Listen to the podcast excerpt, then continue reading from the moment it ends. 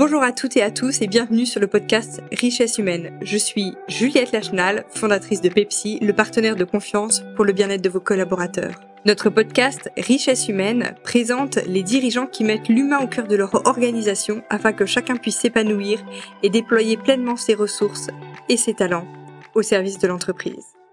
Aujourd'hui, j'accueille dans Richesse humaine Fabrice Bonifay, directeur développement durable et qualité, sécurité et environnement du groupe Bouygues. Fabrice a coécrit L'entreprise contributive aux éditions Duno.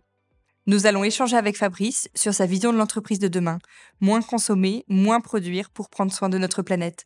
Un parfait podcast pour commencer l'année avec de belles résolutions concrètes. J'aurais aimé échanger avec vous sur euh, l'entreprise de demain. Comment, comment vous la voyez? Euh, Je la vois euh, centrée sur l'essentiel. C'est-à-dire qu'en fait, quand l'entreprise de demain, ce serait l'entreprise qui serait débarrassée de, d'une raison d'être qui ne serait pas complètement en ligne avec les, avec les limites planétaires, à commencer par ça, parce que c'est ça, tout dépend de ça, et qui ne fabriquerait que des produits qui euh, contribuent non seulement au bien-être de ceux qui les utilisent, mais qui ne détruisent pas euh, les écosystèmes qui ont permis leur fabrication. C'est-à-dire euh, une entreprise qui, pour produire de la valeur, ne détruit pas le vivant. Et, est-ce que c'est pas antinomique d'une entreprise qui est en croissance? Bah, ça dépend euh, la croissance de quoi? si c'est la croissance de matières premières, euh, d'énergie et de, de, ressources non renouvelables et non renouvelées, parce que l'entreprise n'aurait pas mis en place les dispositifs qui lui permettraient de récupérer euh, ces matières premières après une première vie du produit, euh, et donc qui serait en quête permanente de, en permanente de, de, de, ressources nouvelles pour continuer euh, de vendre, et donc forcément d'impact sur euh, les écosystèmes et sur l'environnement, euh, bah ça c'est pas durable, on le sait maintenant, hein, ça fait un petit bout de temps qu'on le sait. Donc euh, l'entreprise de demain idéale, c'est forcément une entreprise qui est qui, base son modèle économique sur une approche circulaire.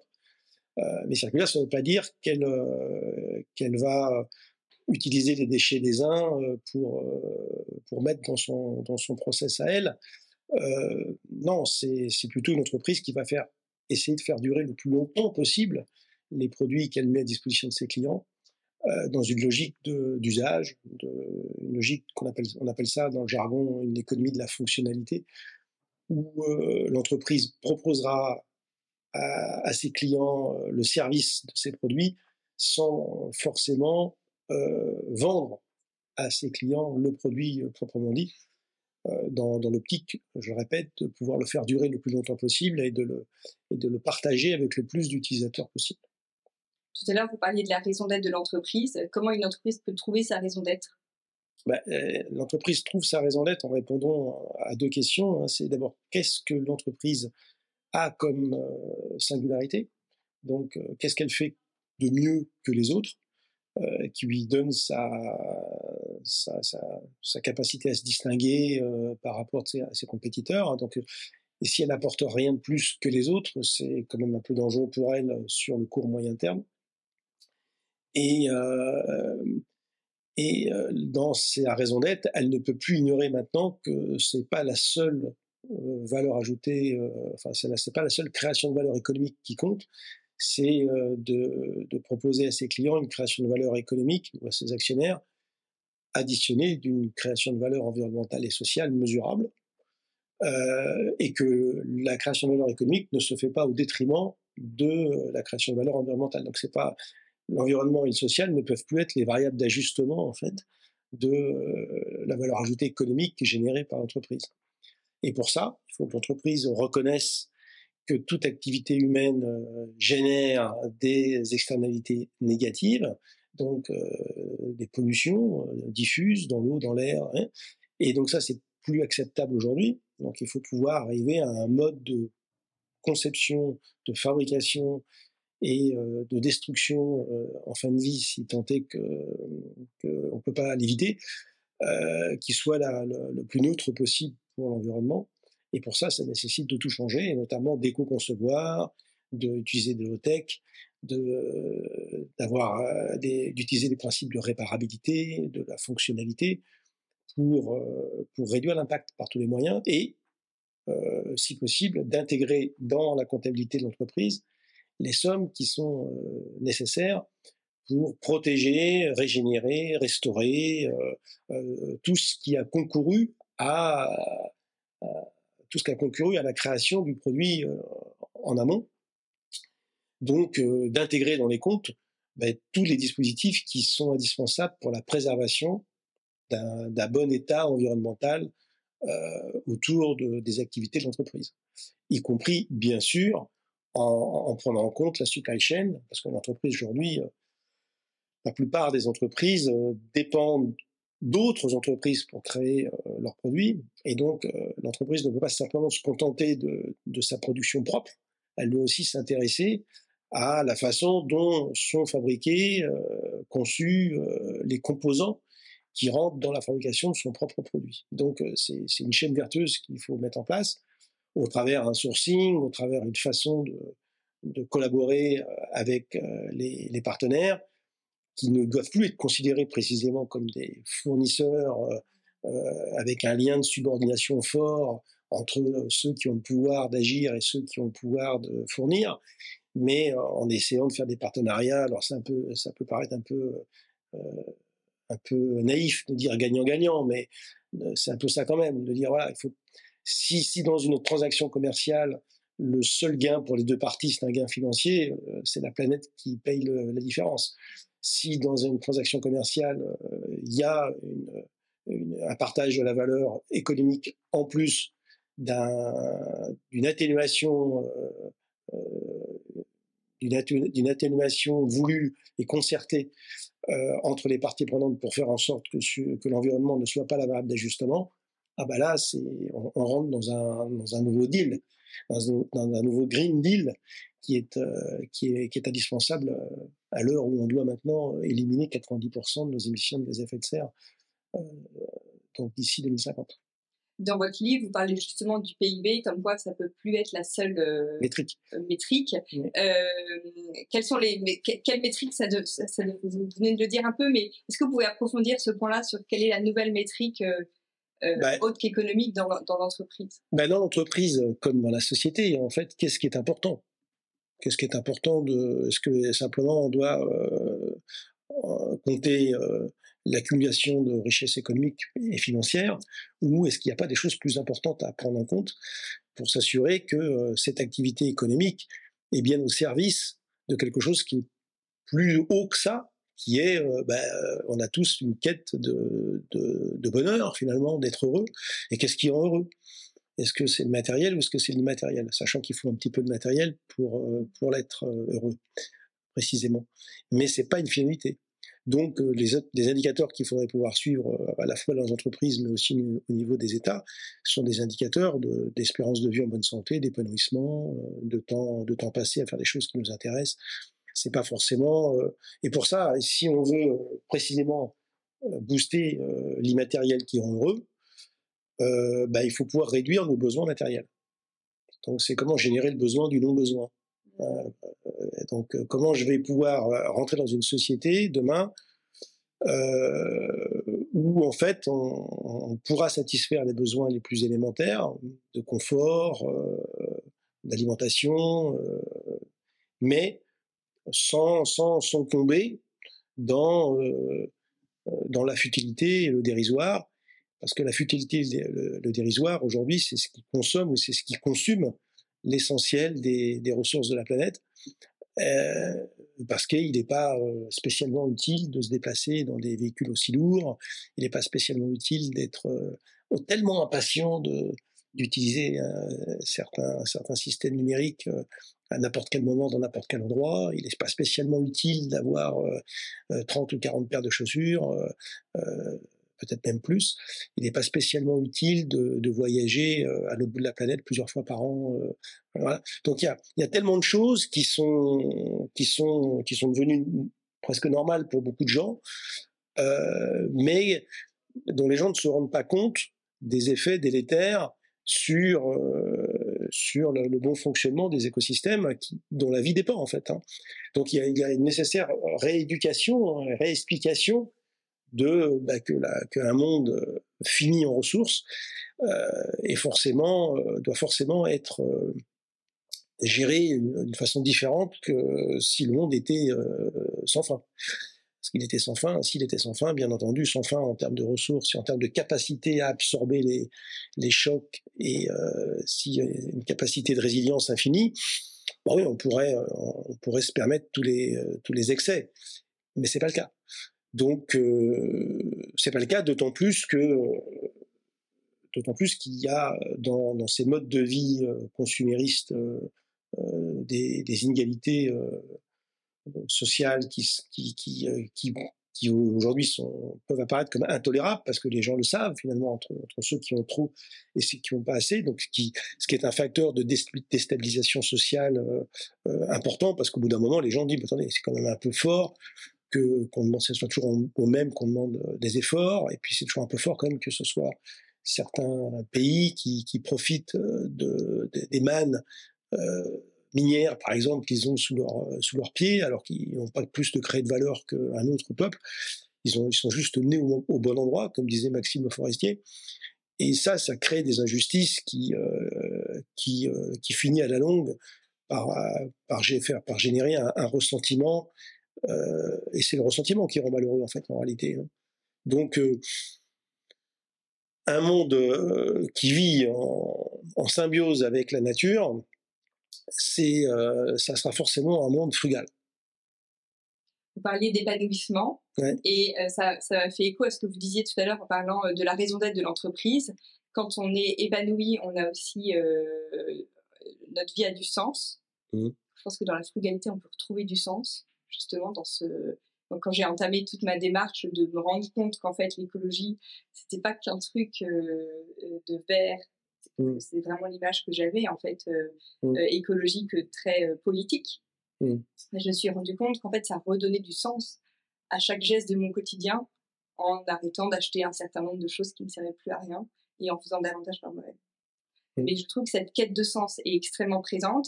Et comme vous parlez tout à l'heure de la raison d'être de l'entreprise, est-ce que cette raison d'être de l'entreprise peut permettre de donner du sens aussi à la, aux collaborateurs Ou est-ce que surtout dans les, je trouve que dans les petites structures, en fait, facilement on peut trouver du sens parce que le sens va être très lié aux dirigeants à qui on a accès. Dans les grosses structures, comment, euh, comment ce sens se transmet? Bah, Le sens euh, se transmet dans les grosses structures en fonction de ce qu'on de ce qu'on propose euh, aux clients, en fait. Hein. C'est dis-moi ce que tu fabriques, je te dirai si ton métier a du sens.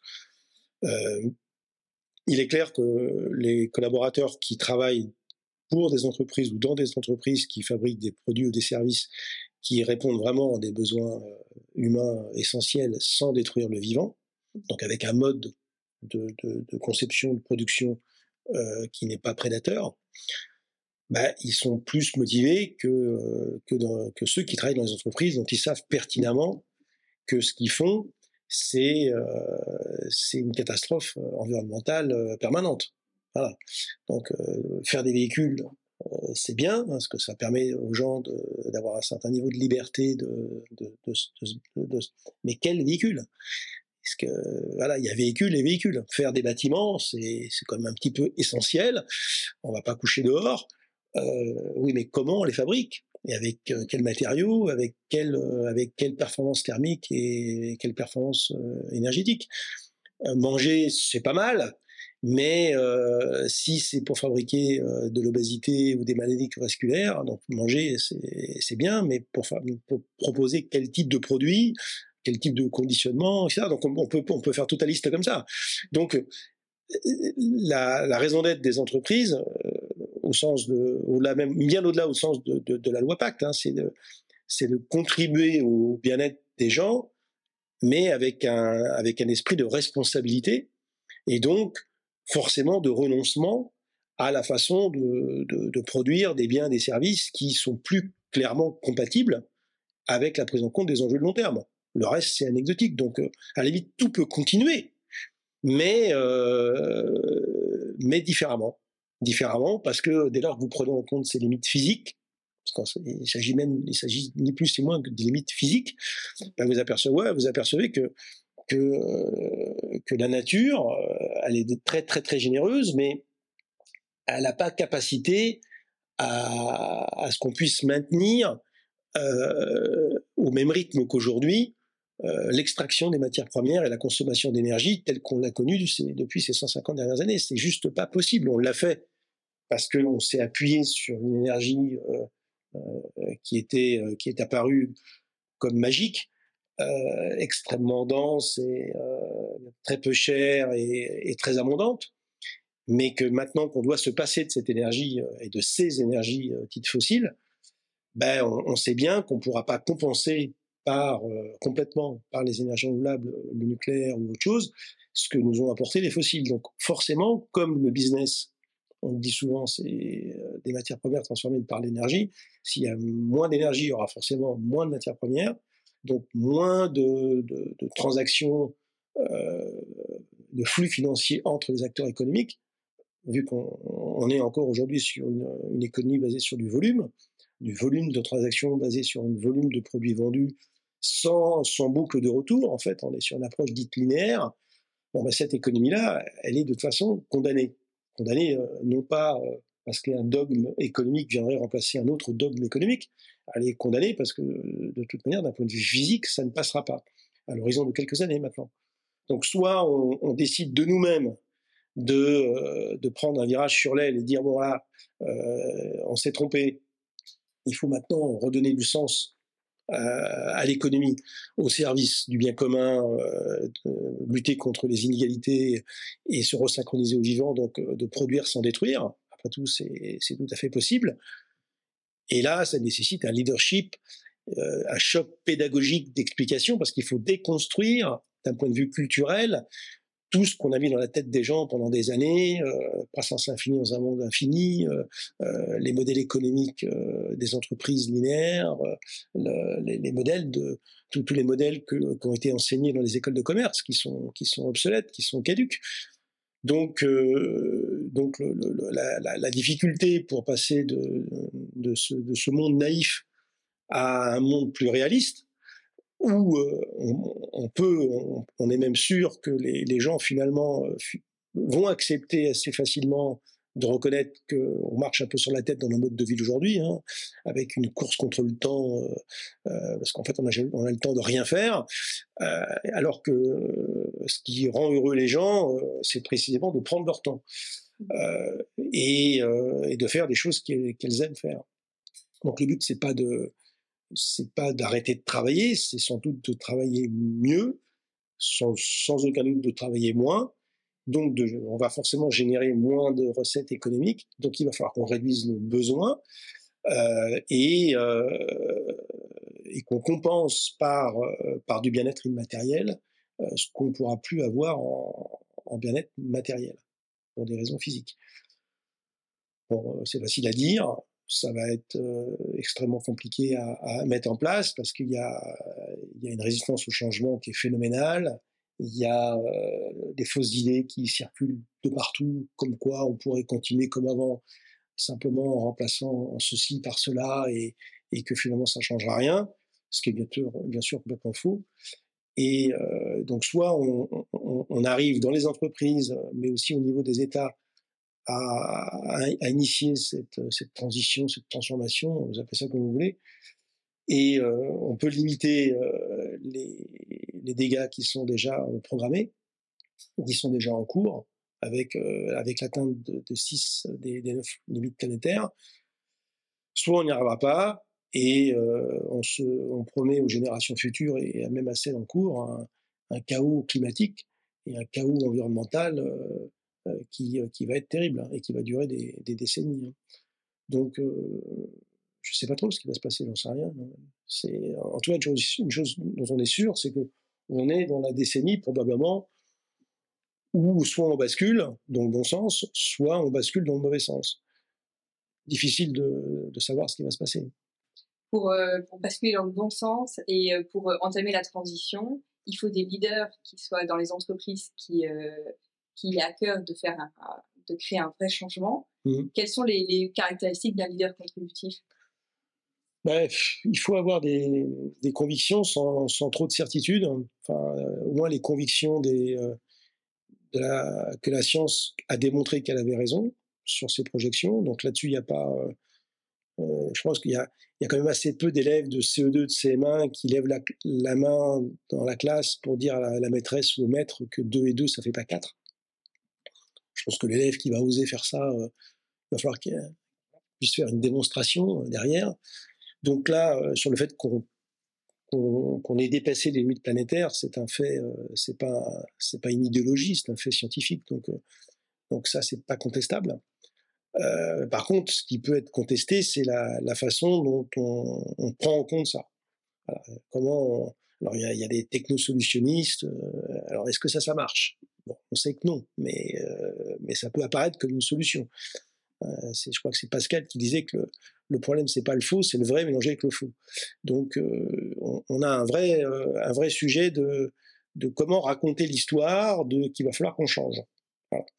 Euh, et souvent, lorsqu'on n'a pas d'argument, on, tombe rapidement sur les, arguments habituels. Bah oui, finalement, ce que vous voulez faire, vous les écolos, c'est c'est l'écologie punitive, c'est la, coercition, c'est la punition, la restriction, le rationnement, etc.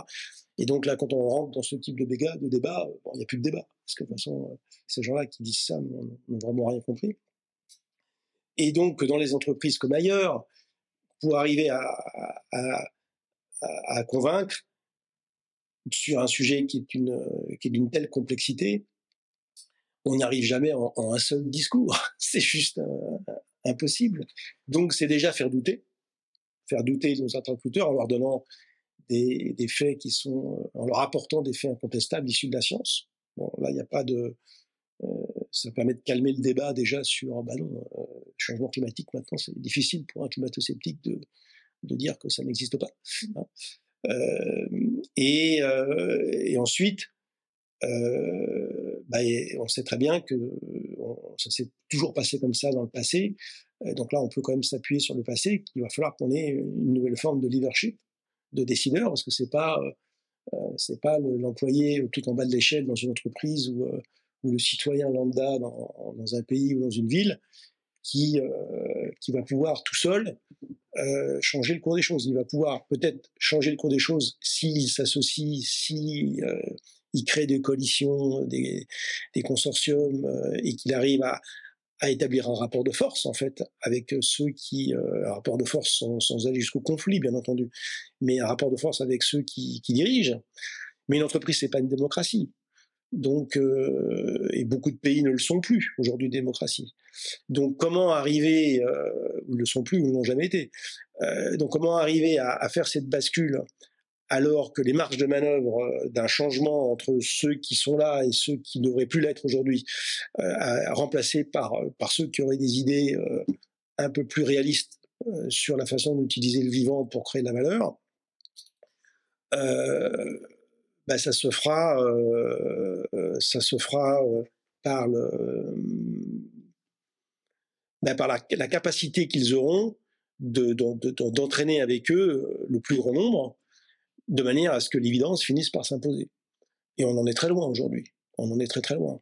Donc, euh, donc nous, c'est ce qu'on dit dans le livre. avec Céline, on, voudrait être les initiateurs d'une espèce de hola de la de l'entreprise contributive ou de l'entreprise régénératrice, ou euh, quelques entreprises qui adopteraient ce modèle, euh, qui accepteraient le renoncement, qui accepteraient de, de, de modifier complètement leur façon de créer la valeur, de redistribuer les richesses, de, de, caper, euh, de caper les rémunérations, enfin, de faire la cooptation de leaders, de, enfin, qui, qui, remettrait, complètement en cause un modèle managérial qui euh, a produit de très très bons résultats euh, à une époque où, euh, où on ne se préoccupait pas de ces sujets parce que on était encore dans l'illusion d'un monde sans fin, mais on sait très bien qu'on arrive, on arrive à la fin de cette illusion-là. Mais pour arriver à renverser ça et, arriver à avoir une majorité d'entreprises qui adoptent ce nouveau modèle, on sait qu'on n'a pas besoin d'avoir la majorité. Il y en a qui disent qu'il faut 6%, d'autres qu'il faut 10%, mais on en est encore très très loin des 6% ou des 10%. Le temps de faire provoquer cette bascule, hein, comme dans les stades, là, dans les stades, hein, c'est provoquer cette bascule. Il faut qu'on soit quand même un, un nombre significatif euh, pour que ça finisse par, par s'imposer, ne serait-ce que par l'évidence.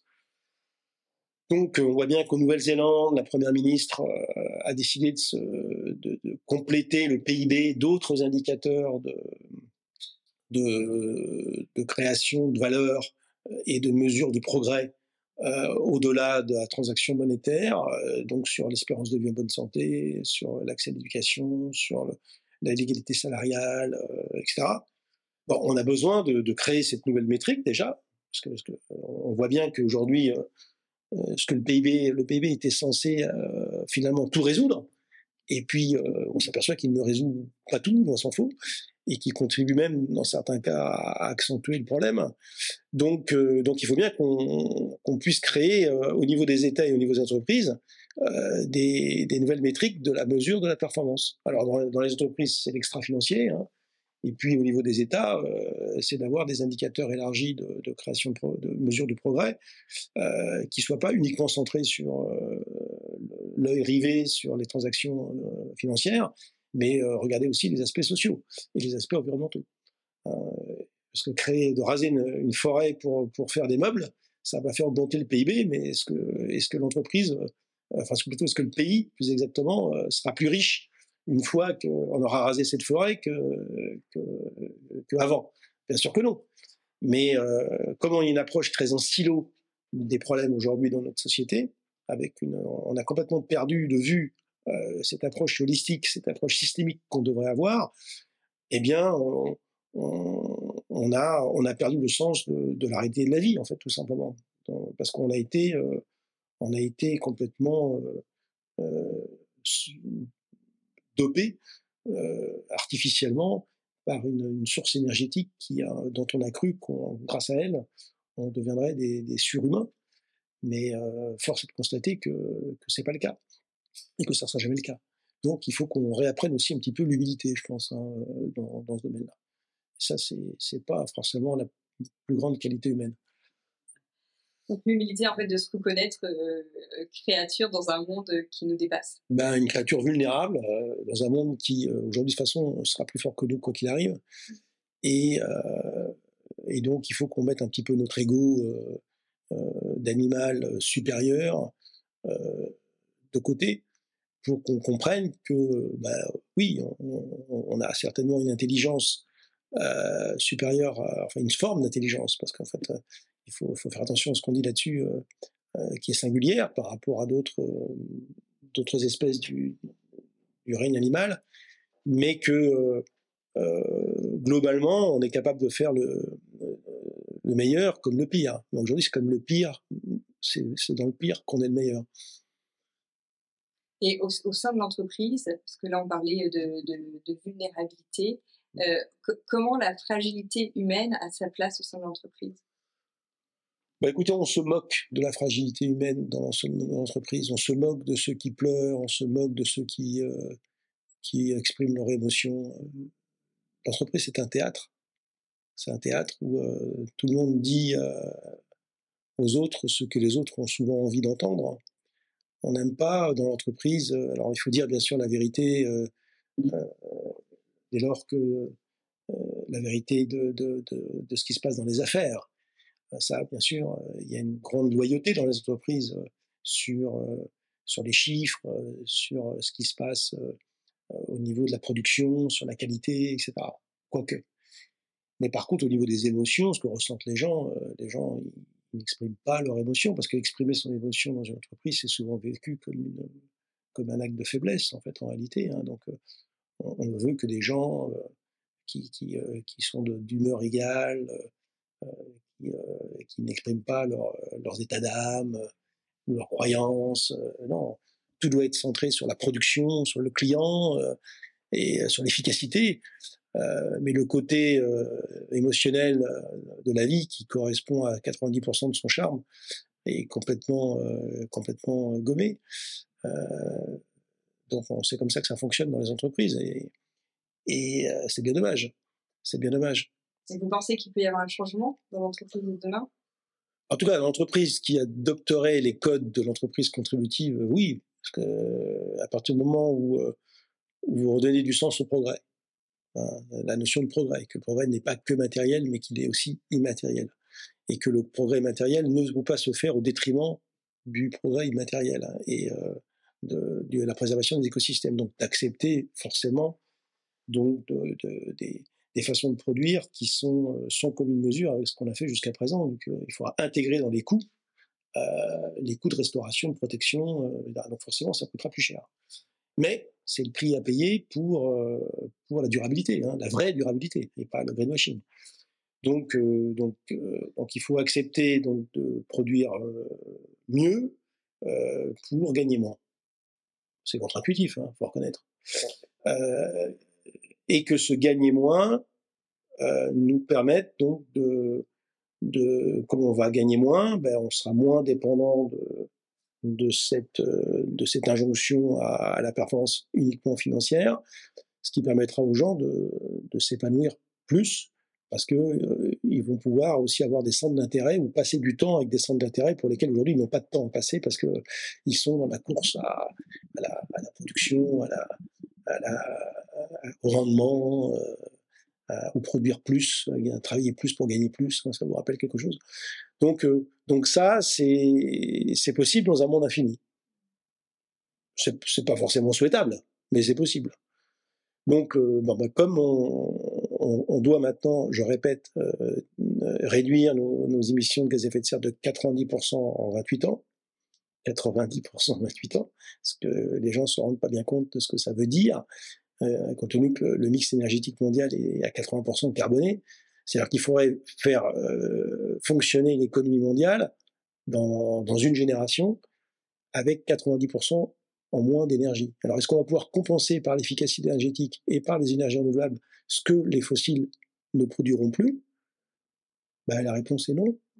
Donc, euh, donc il n'y a plus que deux alternatives, enfin il n'y a plus qu'une alternative, c'est soit on va pas y arriver, on va continuer de cramer le, dernier euh, mètre cube de gaz ou le dernier litre de pétrole jusqu'au bout, avec euh, la conséquence climatique qui sera, associée, ou est-ce qu'on arrive à se sevrer des énergies fossiles? Dans ces cas-là, il va falloir réinventer complètement euh, les modèles économiques parce qu'on ne va pas pouvoir créer autant d'objets utiles et inutiles. Alors, euh, donc, dans ceux qui sont utiles, dans les objets utiles, bah, si on ne peut pas en créer autant, il va falloir plus les partager, intensifier leur usage, les réparer, etc. Et ceux qui ne sont pas utiles, bah, il va falloir tout simplement arrêter de les fabriquer. Et que ce soit des produits ou des services d'ailleurs, hein, parce qu'on peut faire des listes aussi des services inutiles. Donc, euh, et donc ça, est-ce qu'on aura à l'échelle planétaire cette volonté politique? Euh, Probablement pas. Euh, même si on souhaite tous le contraire, mais on est quand même mal barré. Donc il va falloir qu'on accepte notre, sort d'entrer dans un monde qui va devenir de plus en plus chaotique et avec des dérèglements climatiques qui vont s'exaspérer, et, euh, et donc, euh, et c'est terrible. Maintenant, bon, moi je suis pas Madame Soleil. Hein, on peut être, on n'est pas à l'abri d'une bonne surprise, d'une prise de conscience, d'un basculement, d'une transition. Euh, est-ce que ça viendra des actionnaires? Est-ce que ça viendra des investisseurs? Est-ce que ça viendra des collaborateurs? Est-ce que ça viendra de peut-être un peu de tout en même temps? C'est difficile euh, d'imaginer. Euh, donc on peut faire des, utopies ou des dystopies euh, suivant que ça tombera sur le bon côté de la pièce. Mais, mais en tout cas, une chose est sûre, c'est qu'on va rentrer dans, un, dans, un, dans une certitude que, qu'on a toujours, que les peuples ont toujours connue. Hein. Mais à ce point-là, peut-être pas quand même. Hein. Donc il y a toujours une incertitude quand on, se remémore, enfin on peut pas se remémorer, mais euh, comment les, les, peuples ont, ont, vécu quelques années avant la Première Guerre mondiale, comment ils ont vécu quelques années avant la Deuxième Guerre mondiale. Bon là, c'est pas forcément une guerre militaire qui, qui, qui, euh, qui nous fait face, quoique, quoique, mais, euh, mais une chose est sûre, c'est que là, on, est en guerre contre nous-mêmes, c'est-à-dire qu'on on doit changer de système, euh, tout en maintenant les gens, en essayant de faire en sorte que les gens soient plus heureux qu'ils ne sont aujourd'hui, et en maintenant quand même un niveau de vie matériel qui nous a quand même, pour une partie de l'humanité, bien rendu service et que, auquel personne ne veut renoncer, à juste titre. Mais est-ce qu'on n'est pas capable de maintenir un haut niveau de vie matérielle euh, sans, sans tout casser? Moi, je suis persuadé que si. Mais pour ça, il faut euh, procéder à quelques choix. Et euh, quelques choix, ça veut dire que voilà, si vous voulez pas grossir, c'est pas fromage, dessert euh, tous les jours, c'est l'un ou l'autre. Donc il y aura des choix à faire et euh, des choix de vie, euh, des choix de société. Et, et, ça, il faut que les politiques expliquent ça, parce que je, pense que la clé, si tant est qu'il puisse y avoir une toute petite chance de s'en sortir, la clé passera par la pédagogie. Et donc, le, pour pour conclure, ce que je comprends de, de, de notre échange euh, et de la lecture de votre livre aussi, c'est que l'entreprise contributive, en fait, c'est une entreprise qui met le développement durable au cœur euh, de sa raison d'être. Et, euh, et que ce soit le développement durable pour sauver la planète, mais qui va forcément en fait avoir un retentissement aussi sur le bien-être des collaborateurs, puisqu'en ralentissant la cadence, on améliore euh, le bien-être euh, des collaborateurs. Ouais. Enfin, développement durable, pas au sens, ce qu'on souvent, le développement c'est un oxymore. Hein. Euh, les gens comprennent le développement par produire toujours plus, mais propre. Ben, le développement durable, dans notre définition avec Céline, c'est pas euh, produire toujours plus, c'est produire ce qu'on doit produire euh, pour euh, les gens qui sont là, mais pas dans une logique de toujours plus, dans une logique de toujours moins d'impact. C'est le return on impact qui est important. C'est comment on arrive à produire de la valeur en tendant vers le net zéro impact. Et euh, alors, si, si vous considérez que le développement durable, c'est de, c'est ça, là, on est d'accord. Si vous considérez que le développement durable, c'est de poursuivre le développement en utilisant des, euh, des, des, approches un peu moins prédatrices, ben non, non, parce que remplacer euh, des véhicules, des véhicules thermiques par des, des tanks électriques, vous allez gagner un peu, mais euh, il y a le problème de l'effet rebond, il y a le problème des métaux, il y a le problème de tout ça, qui fait que bon, euh, vous ne faites que déplacer le problème, mais vous ne réglez pas le problème. Donc le, le, le sujet, le sujet, c'est pas ça. Le sujet, c'est avant tout un, un, problème culturel, tout simplement, de, de réenchanter euh, l'économie autour d'une définition qui n'a plus rien à voir avec ce qu'on a, ce a connu ces 150 dernières années. Et, c'est possible. Euh, encore une fois, hein, je pense que si on échoue, ça ne sera pas par l'absence de solution, ça sera euh, par l'absence de, volonté politique, de leadership et de compréhension de, la complexité. Donc, euh, le monde va s'affronter aujourd'hui entre deux clans, hein, entre ceux qui pensent au monde, ceux, ceux, qui pensent que le monde est fini et ceux qui pensent que le monde est sans fin. Euh, il y a encore beaucoup qui le pensent, et c'est ceux qui ont le pouvoir aujourd'hui. Est-ce que vous pouvez nous donner un exemple d'une, pour, pour nous donner l'espérance que c'est possible d'une entreprise euh, contributive? Bah, écoutez, on met une quarantaine d'entreprises qui, euh, qui, euh, qui, sont vraiment très proches du concept d'entreprise contributive dans le livre, et, et, on démontre au travers ça qu'on peut créer de la valeur euh, économique euh, sans détruire le vivant, euh, et sans être une start-up non plus. Hein. Les entreprises qu'on cite dans le livre ne sont pas des, des, entreprises qui vivent par des, par des levées de fonds. Hein. Mmh. Ce sont des entreprises qui ont des comptes de résultats positifs. Alors certes, c'est n'est pas forcément les mêmes rendements que ceux qu'on connaît dans l'entreprise traditionnelle, mais qui arrivent à payer des salaires dignes et euh, qui investissent surtout une grande partie de ce qu'elles gagnent dans, dans, des, dans process de production zéro impact. Hein, donc, euh, que ce soit pour l'eau, pour les matières premières, donc avec une approche qui est bien sûr ultra fonctionnelle, basée sur l'usage et sur l'économie circulaire à tous les étages. Et, ils sont, c'est des entreprises qui sont exemplaires dans ce sens-là et qui doivent être copiées. Aujourd'hui, parce que si, avec des si, on mettrait Paris en bouteille, hein, mais euh, si euh, une majorité d'entreprises adoptait ce type de modèle, régénératrice ou contributif, peu importe la sémantique, bah, le, monde irait quand même beaucoup mieux.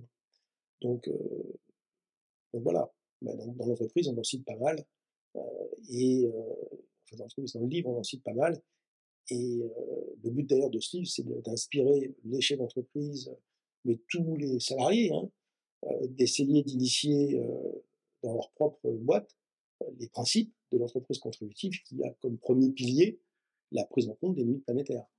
Une fois, qu'on, une fois qu'on accepte ça, c'est pas trop compliqué d'accepter de mettre en place la compta multicapital, un autre système de management, un autre système de modèle de création de, de, de valeur économique, un autre business model. Donc c'est pas compliqué. Quand vous avez compris que vous avez euh, des ressources qui sont limitées en quantité et en qualité, ben, euh, et que vous acceptez ces limites, ces règles, bon ben voilà, c'est un peu comme n'importe quel sport. Hein. Dès lors que vous acceptez les règles du jeu, vous pouvez jouer avec les autres. Euh, si vous n'acceptez pas les règles du jeu, ben, forcément vous trichez, euh, et c'est ce qui se passe aujourd'hui dans le monde. Hein. Il y, a, il y a un nombre de pays qui, euh, qui surexploitent les ressources euh, minières ou les ressources fossiles qu'elles ont. Euh, ils, en, ils en tirent des bénéfices économiques, mais euh, ils ne respectent pas les limites planétaires, parce qu'en fait, on sait très bien que l'utilisation de ces ressources sont, sont, sont, délétères. Donc, en ne respectant pas les règles du jeu de la physique, ben, ils mettent en danger, en fait, finalement, tous ceux qui sont, euh, tous ceux qui habitent sur cette planète, ce qui est quand même un petit peu, euh, un petit peu amoral. Euh, et pourtant, ces règles-là, c'est même des règles légales. C'est ça qui est complètement dingue. C'est qu'en fait, on a, on est, alors même s'il y a encore beaucoup de corruption sur cette planète, hein, mais on, a institué un système de commerce qui tue la planète légalement. C'est anthropologues du 22e siècle, quand ils vont étudier tout ça, ils vont dire, tiens, ils étaient quand même bizarres. Hein, aujourd'hui, c'est légal d'émettre du CO2. C'est légal de euh, rejeter euh, euh, des polluants dans l'air, dans, dans l'eau, c'est légal. Tout ça, il n'y a pas de... Il y a des règles, mais qui sont, qui sont on le sait, complètement insuffisantes pour, pour qu'on soit vers le net zéro impact. Donc si on était dans le net zéro impact, est-ce qu'il y aurait cette qualité de l'air qu'on a aujourd'hui qui tue 50 000 Français tous les ans, je ne sais pas combien de dizaines de milliers ou centaines de milliers de champs Est-ce qu'on aurait cette, ces, ces, ces, épidémies d'obésité? Est-ce qu'on aurait ce réchauffement climatique Est-ce qu'on aurait cette extermination de la biodiversité? Ben non, tout ça c'est légal. Tout ça, on, est dans, on a un droit aujourd'hui qui est, bien en deçà de ce qui, de ce qu'il devrait être si on voulait vraiment interdire l'inacceptable sans, parler d'ailleurs des, inégalités salariales euh, ou sociales, où euh, au, nom de la liberté d'entreprendre, euh, ben on, peut très bien décider de délocaliser euh, du jour au lendemain euh, un centre de production pour, euh, pour, aller produire dans un pays où les salaires sont moindres et donc où il y a moins de protection sociale, où il y a moins ça. Est-ce que est-ce que c'est moral ça? Est-ce que c'est moral? Mais au nom de la compétitivité, on se dit c'est la seule façon d'y arriver. Il y a peut-être moyen de faire autrement. Je pense qu'il y a certainement moyen de faire autrement. Mais pour l'instant, on n'en est pas là. Et et c'est, et c'est ce qui fait le plus peur dans cette histoire, c'est pas, c'est pas ces constats affligeants, hein, c'est le temps qui nous reste pour inverser une tendance qui, euh, qui est quand même, euh, qui est quand même assez inquiétante. Un, un grand merci Fabrice. Je retiens vraiment euh, que en fait la, l'économie ne peut plus être au centre de l'entreprise pour faire une entreprise ça suffit pas. qui va bien. Ouais.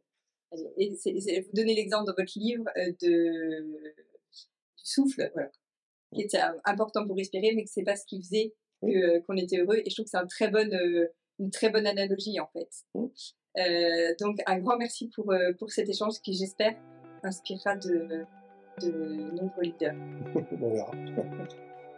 On se retrouve le mois prochain pour un nouvel épisode et en attendant, retrouvez Pepsi sur pepsi.io ainsi que sur LinkedIn pour rester connecté. Si vous souhaitez proposer un intervenant ou vous-même participer, envoyez-moi un message sur juliette.pepsi.io. À bientôt!